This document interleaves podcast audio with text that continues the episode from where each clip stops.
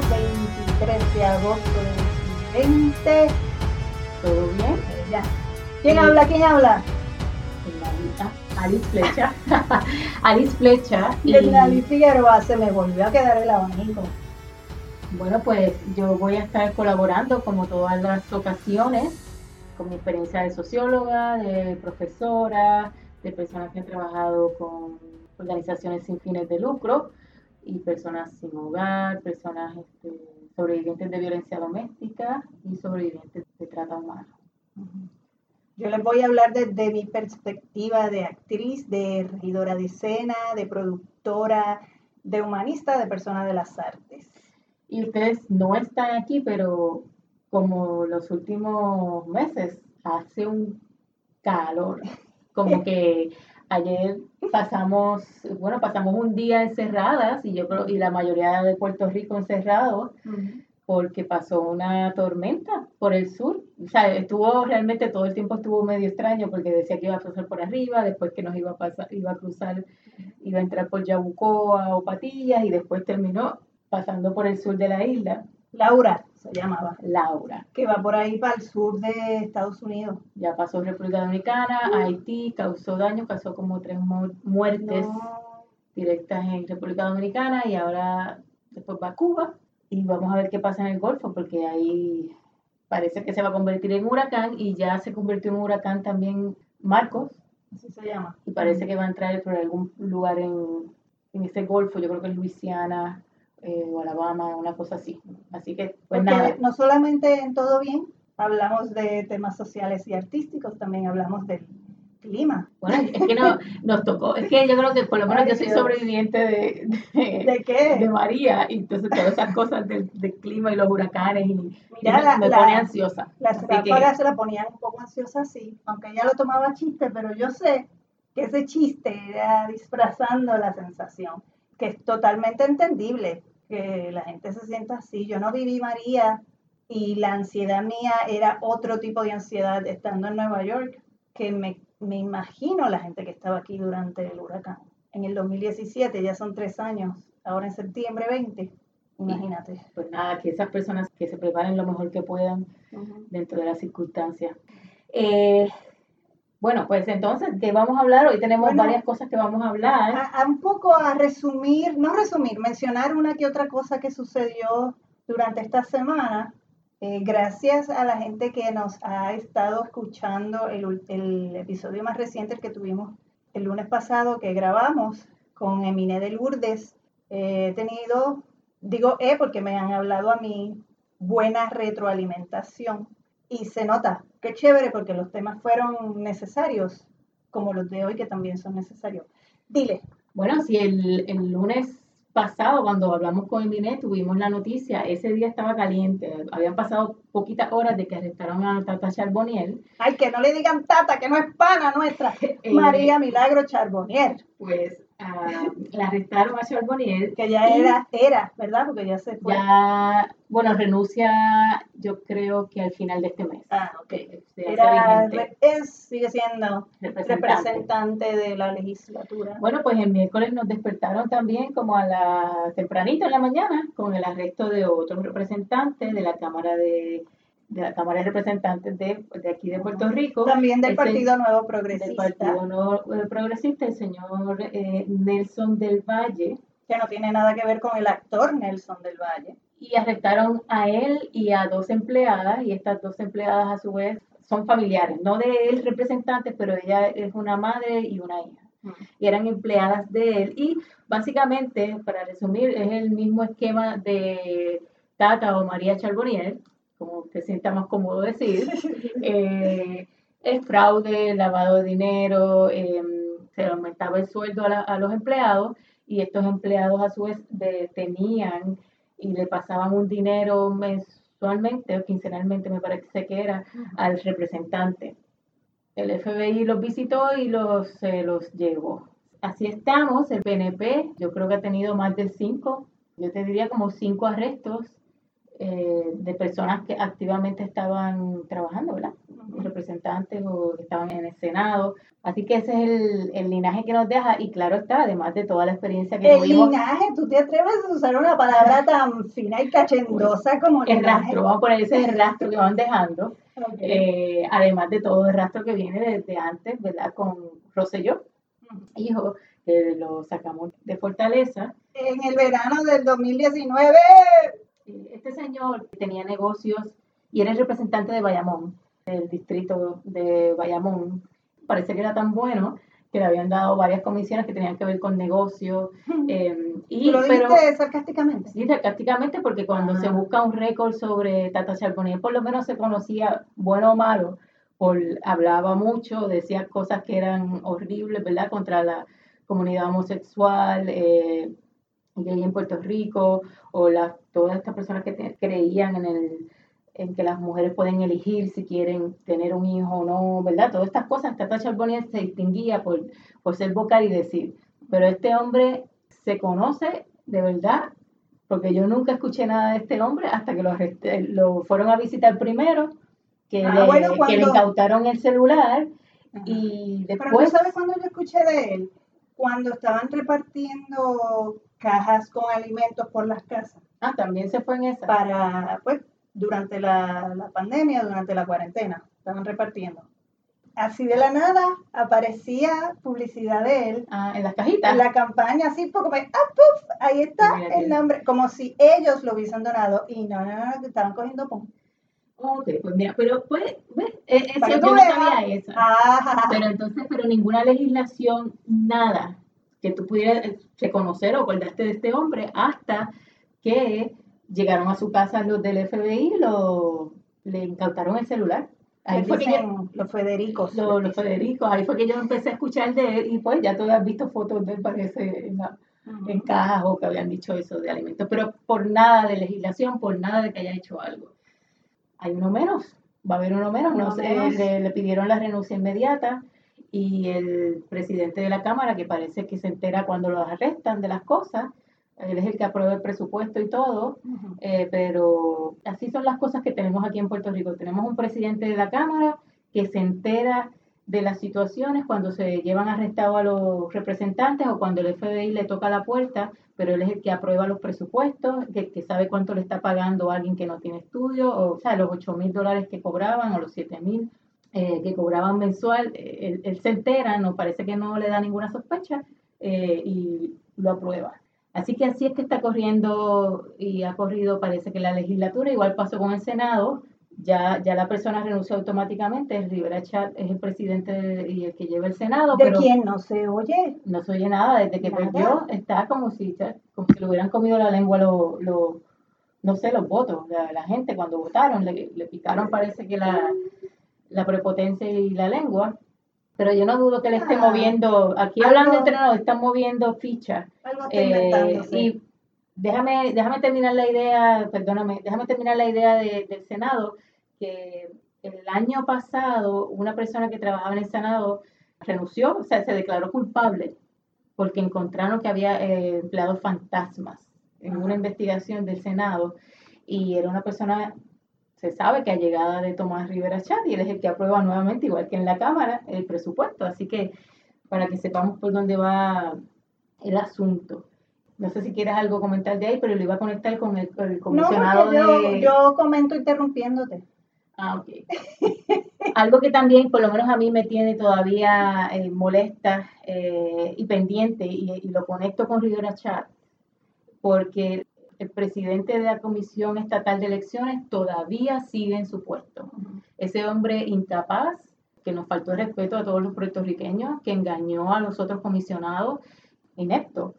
Eh, por lo menos eso es lo que demostró. Yo no conozco otra cosa personal de él, pero lo que demostró en las primarias es ineptitud y falta de respeto a todos nosotros como puertorriqueños. Y todavía esa persona está en el puesto, no ha renunciado, se sabe esa persona está ahí porque Rivera Chats quiso y él le dobló el hombro y la mano al, que ahora es presidente de, los PNP, que, es, ¿cómo que se llama? Que se, me olvida el nombre, que el que ganó las elecciones, que fue eh, por varias horas. Pedrito el Breve. Eh, Pedro el Breve. Pedro Pierluisi, a mí Pierluisi. Que ganó las primarias es el presidente, se supone, ¿verdad? De, PNP, dijo al principio que quería la renuncia de este hombre y ahora se echó para atrás.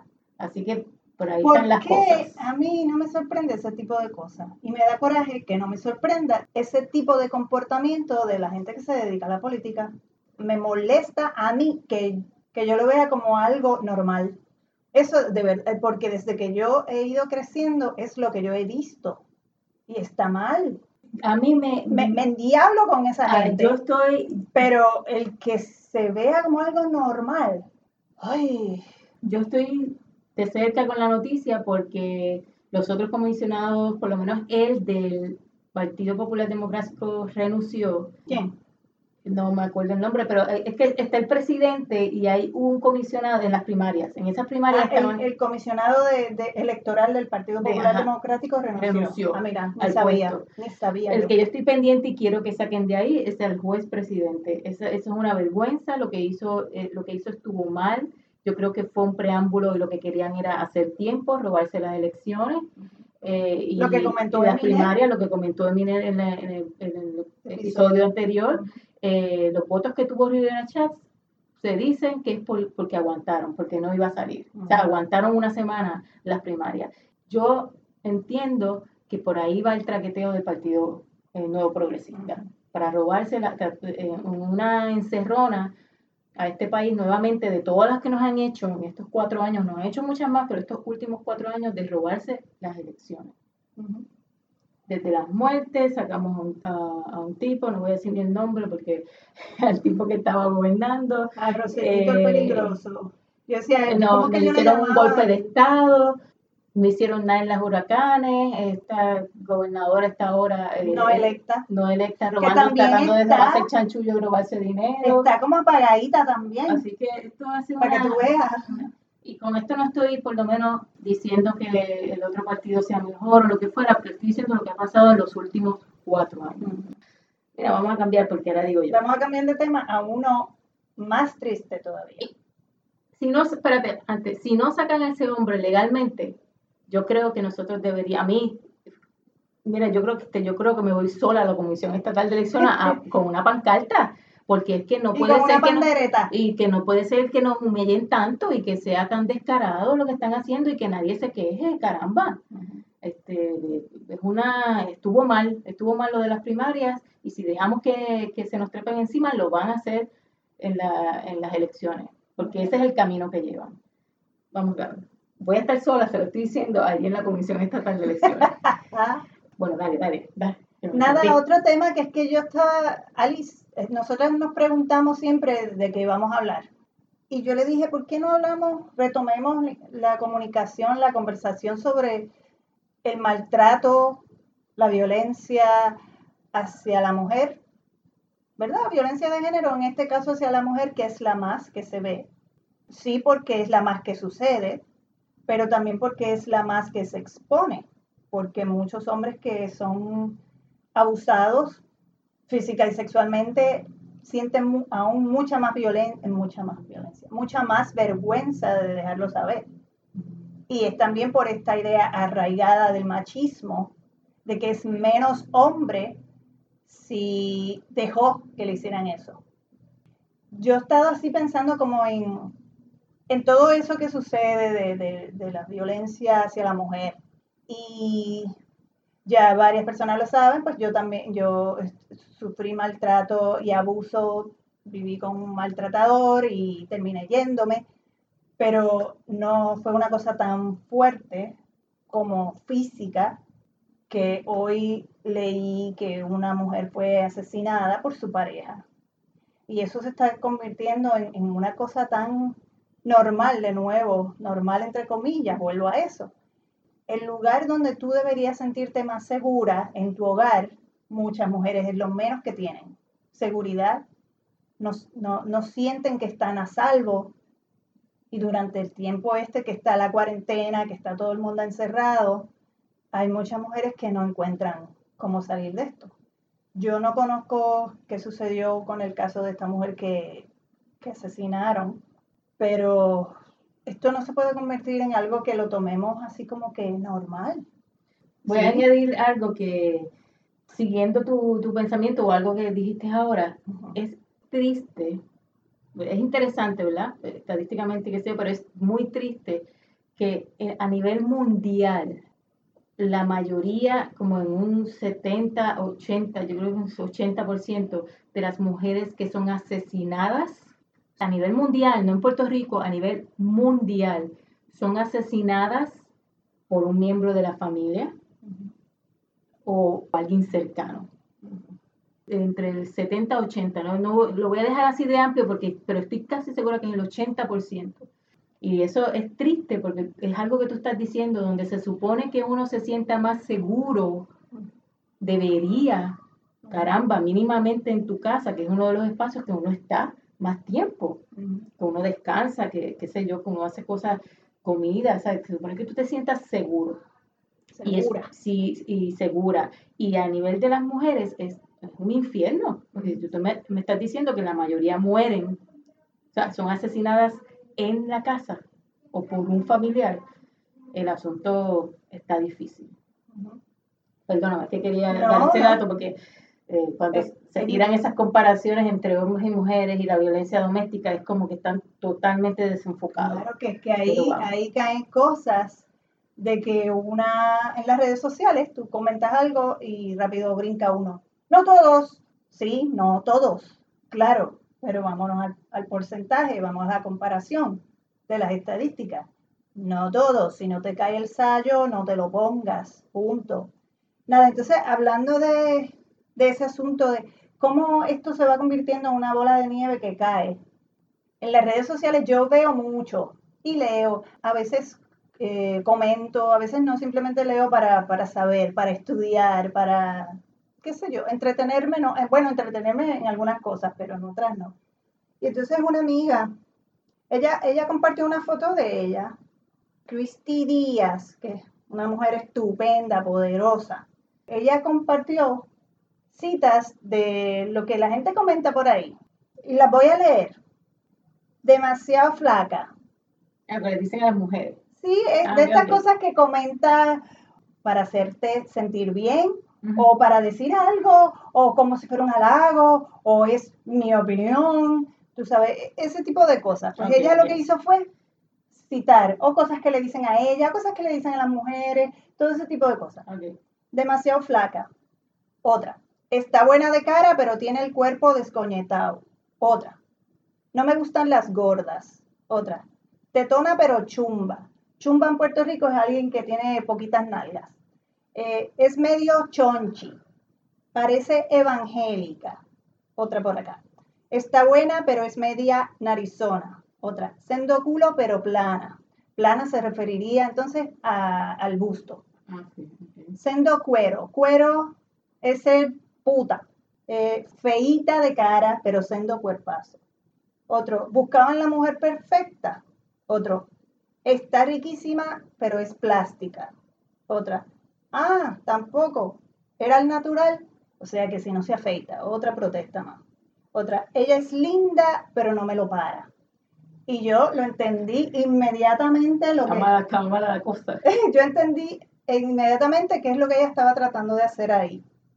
Aparentemente, personas comentaron, algunos entendieron, otros no, y quienes no entendieron, pero los hombres, dos, obvio.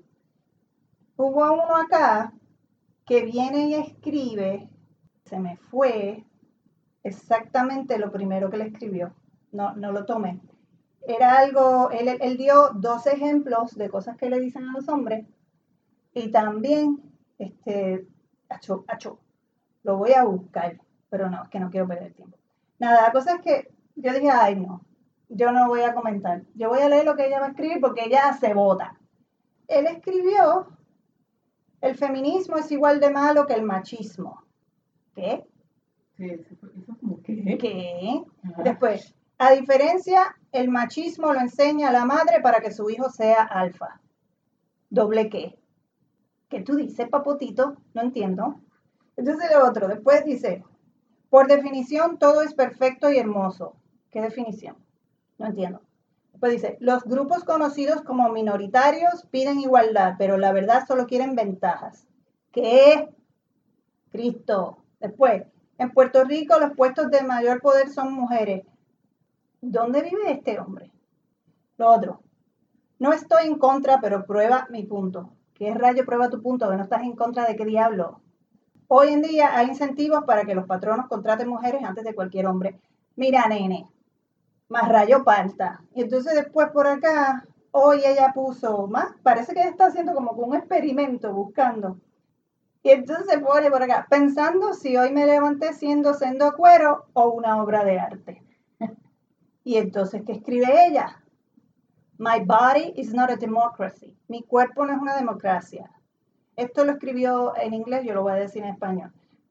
Mi cuerpo es un imperio y yo soy su dictadora. Tú no votas en mi cuerpo. You do not get a vote. No va a haber ningún golpe de Estado. Las fuerzas rebeldes no eh, me tumbarán. Yo estoy a cargo de mi cuerpo por siempre. Exacto. Exacto eso mismo. Entonces es increíble que una tenga que estar, ay Dios mío, aclarando o educando o dejándole a la gente saber, mira, eso no es así. Esas son las microagresiones de referencia a tu cuerpo o en referencia como, sí, mayormente esas eran en referencia al cuerpo. Pero también están, por ejemplo, yo, que hoy le pedí disculpas, que no, no hablamos de eso, le pedí disculpa por texto a una compañera actriz eh, de un programa de televisión que, estábamos trabajando, porque eh, su personaje es de pelo rizo, mucho pelo abundante, rizo, me encanta. Yo tengo pelo rizo, yo lo quisiera más rizo. Y entonces ella estaba yendo a los ensayos con el pelo lacio. Sí, lacio, acá le decimos lacio. Entonces, unas fotos que se iban a hacer luego, pues tenía que tener pelo rizo. Y yo le digo, acuérdate venir con el pelo rizo y qué sé yo. Y ven con el pelo rizo. Y ella, sí, sí, sí. Y entonces todos le decíamos, ay, no te reconocemos o qué sé yo. Yo de momento sentí, diablo, estamos como que, y si ella está halladísima con el pelo lacio, y si le dio la gana de ponerse el pelo lacio ese día, y si ella le encanta su pelo rizo y también le encanta su pelo lacio, una se pone lo que una quiera y se peina como una quiera, se rapa la cabeza si le da la gana y una no le tiene que dar explicaciones a nadie, ni a una misma. Si yo lo quiero hacer, yo lo hago, ya lo hice. Y entonces me quedé pensando en eso como que, uy, yo estaba como que diciéndole, ponte tu pelo rizo porque tú eres pelo rizo. Y no, una no es el pelo, una es una, la esencia de una. Yo me hallo, me encanta pintarme los labios de rojo. Yo crecí con el complejo de labios finitos, porque sí, qué sé yo. Hasta que un día me los pinté de rojo, me gustaron y me los sigo pintando de rojo. Yo no soy mis labios, pero no me gusta salir a la calle sin pintarme los labios de rojo. Ahora no me maquillo porque detrás de la mascarilla, ¿para qué? No voy a estar ensuciando mascarilla. Pero era como que yo le estaba haciendo saber a ella de alguna manera subconsciente de que, no, nena, eh, tu pelo es rizo y siéntete orgullosa de tu pelo. Obviamente yo no le estaba diciendo nada de eso, ni siquiera lo estaba pensando incluso lo dije por una cosa de continuidad y luego dije, obvio, ella lo sabe, ella es toda una profesional, ella sabe que cuando vayan a tomarse la foto el pelo tiene que ir como va el personaje. Pero me sentí mal y le pedí disculpas y ella me dijo, no me tienes que pedir disculpas en absoluto y a mí me encanta mi pelo rizo. Yo dije, sí, pero, pero tú no tienes que darle explicación a nadie. Y, y, y yo creciendo, yo sé que, que, vas a decir algo, pero quiero acabar con el punto. Cuando yo estaba creciendo, yo siempre he sido flaca siempre. Y entonces la gente me quería halagar o tirarme un piropo porque soy flaca. Ay, mira qué bella, qué flaca. O si no, otra gente me decía, ay, tú no comes mucho, nena. Tú estás bien flaca. Y yo decía, ¿por qué la gente siempre se siente con el derecho de que pueden venir a decirme cómo yo me veo? Yo me vi en el espejo, yo sé cómo yo me veo. No me tienes que... Si yo te pregunto cómo me veo, tú contéstame.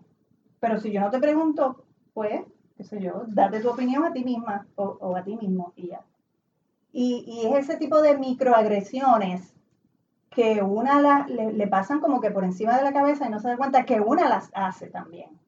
Yo que siempre estoy bien consciente, bien pendiente de, de no hacer lo que a mí no me gusta que me hagan y a veces me cacho en esas como hoy vamos a hablar de esto, yo dije, no, me voy a sentir bien hipócrita hablando sobre esto, habiendo yo hecho esto. Y tenía que disculparme con ella y lo hice. Y, y yo insto a toda persona a que le bajen 20 a la cuestión de la microagresión. Y si lo hacen, dense cuenta de que lo hicieron y pidan disculpas por ello. Y Alice, di lo que ibas a decir. Es un análisis un poco sociológico, que el, cuerpo, El, cuerpo es un reducto en que la sociedad lo controla de, diferentes formas. O sea, a nivel sexual, un cuerpo que, que, es dócil para el trabajo, que se va educando, se va haciendo, tú tienes que estar sentado para trabajar, tú tienes que no ir al baño cada, qué sé yo, media hora si estás trabajando, porque o sea, el cuerpo se va, eh, se va haciendo dócil y la sociedad va moldeando ese cuerpo. Y yo creo que una de las, y obviamente en, ese, en, ese proceso de moldear y, y, controlar el cuerpo, porque al final es el control que hay sobre el cuerpo, ¿verdad? Y a la vez después se va controlando ese, si tú quieres llamarle espíritu o psicología, ¿verdad? Eh, a, veces se hace al revés, se controla esa psicología y se controla ese cuerpo, ¿verdad? Ese movimiento. Pero anyway, lo que voy a decir es que una de las controles de las mujeres es que a nosotras nos, muchas veces no se nos enseña a, a querer el cuerpo como es. Hay, hay, unos moldes y unas formas muy específicas para ser mujer o agradable o ser bonita o ese cuerpo debe estar casi siempre a favor de una heterosexualidad, por decirlo así. Los hombres también tienen que tener un cuerpo que esté condicionado a esa heterosexualidad también, ¿verdad? Los hombres también sufren en el sentido de, y las mujeres también, o experimentan esos efectos de cómo la sociedad controla el cuerpo. Okay, pero una de las cosas que las mujeres tienen es que es, ese cuerpo se moldea en la mayor parte de las veces y se controla en la heterosexualidad y la heterosexualidad es dominada, pues somos patriarcal, ¿verdad? Somos este, una sociedad patriarcal que es dominada en las esferas, en todas las esferas eh, sociales está dominada por los hombres, ¿verdad? Todavía. Así que nada, me fui en un viaje de eso, pero... Eh, eso no es un viaje, estás hablando desde tu expertise de sociólogo. Pero, pero ¿cómo ese, a todo esto, lo que yo creo como seres humanos deberíamos siempre tratar de hacer, hombre, mujer, niño, niña, es tratar de ir uno en, las medidas que uno pueda, de ir controlando, yo no sé si la palabra es controlar o, ir entendiendo ese, ese, nuestro cuerpo, cómo nos sentimos bien, qué queremos hacer con él, porque al final es, es el último reducto que tenemos, yo creo. O sea, el cuerpo es esta, esta cosa física, biológica, que te, define de alguna manera a ti. No te define completamente, pero, te, pero está, son tus límites físicos. Claro, sí, porque yo, no creo que el cuerpo te define.